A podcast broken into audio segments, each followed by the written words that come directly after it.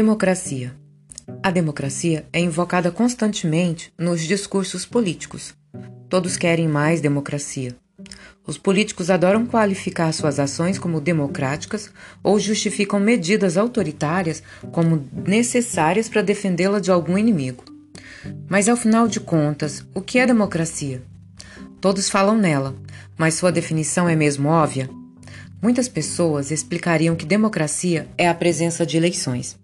Mas também há eleições em ditaduras, como havia no Brasil durante o regime militar ou no Egito, em que o ditador ficou décadas sendo reeleito, e até mesmo em regimes totalitários, como a Coreia do Norte, um dos mais fechados que o mundo já viu. As eleições ajudam a dar uma máscara democrática e de legitimidade a um regime autoritário, mesmo que não sejam eleições livres e nem competitivas.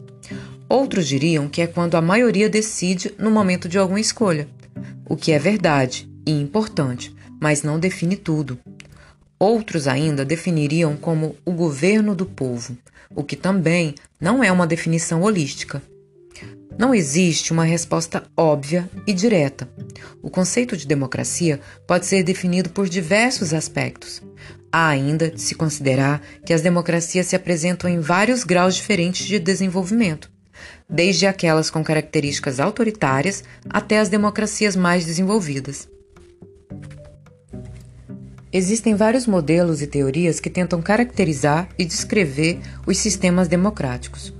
Para termos uma referência sobre o que define uma democracia, vamos analisar o modelo desenvolvido pelo teórico político Robert Dahl, moderno modelo que lista as condições necessárias para que os processos de escolha representem ao máximo a vontade das pessoas. Estas condições focam mais no processo, ou seja, no como, do que no resultado final, ou seja, o que.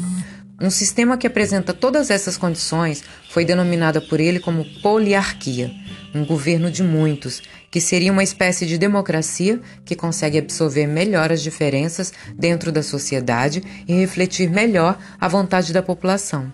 As características da poliarquia são liberdade de formar e aderir às organizações, respeito às minorias e busca, busca pela equidade, liberdade de expressão, direito de voto, elegibilidade para cargos públicos, direito de líderes políticos disputarem apoio e, consequentemente, conquistarem votos, garantia de acesso e fontes alternativas de informações, eleições livres, frequentes e idôneas, instituições para fazer com que as políticas governamentais dependam de eleições e de outras manifestações de preferência do eleitorado. Um sistema que tenha todas estas características poderia ser classificado como uma poliarquia, ou uma democracia perfeita, segundo o modelo desenvolvido por Dow. Mas, nos sistemas democráticos reais, muitas dessas qualidades estão ausentes ou não são completamente satisfeitas. Portanto, como tudo em política, há diversos tons de cinza numa escala que vai de regimes autoritários, sem nenhuma dessas características, à poliarquia, com todas essas características.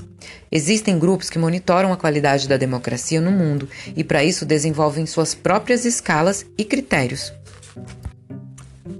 É fato que nunca antes tantas pessoas viveram com suas liberdades civis garantidas como hoje, em grande parte devido ao, ao, avanço dos regimes democráticos pelo mundo. Esse avanço ocorreu com um salto significativo nas décadas de 80 e 90, com, os fim, com o fim das ditaduras militares na América Latina e a queda do bloco comunista soviético. E mas para cada uma dessas formas de governo também apresenta uma forma corrompida ou degradada, que são respectivamente a tirania, a oligarquia e a democracia. Segundo Aristóteles, os governos tendem a se degenerar com o tempo. Uma aristocracia se degenera numa oligarquia, que por sua vez se degenera numa monarquia até chegar na tirania. Para esse filósofo, a democracia era a melhor forma de governo possível no mundo real, e mesmo sendo a versão corrompida da, poli da politeia, ainda assim era preferível à aristocracia.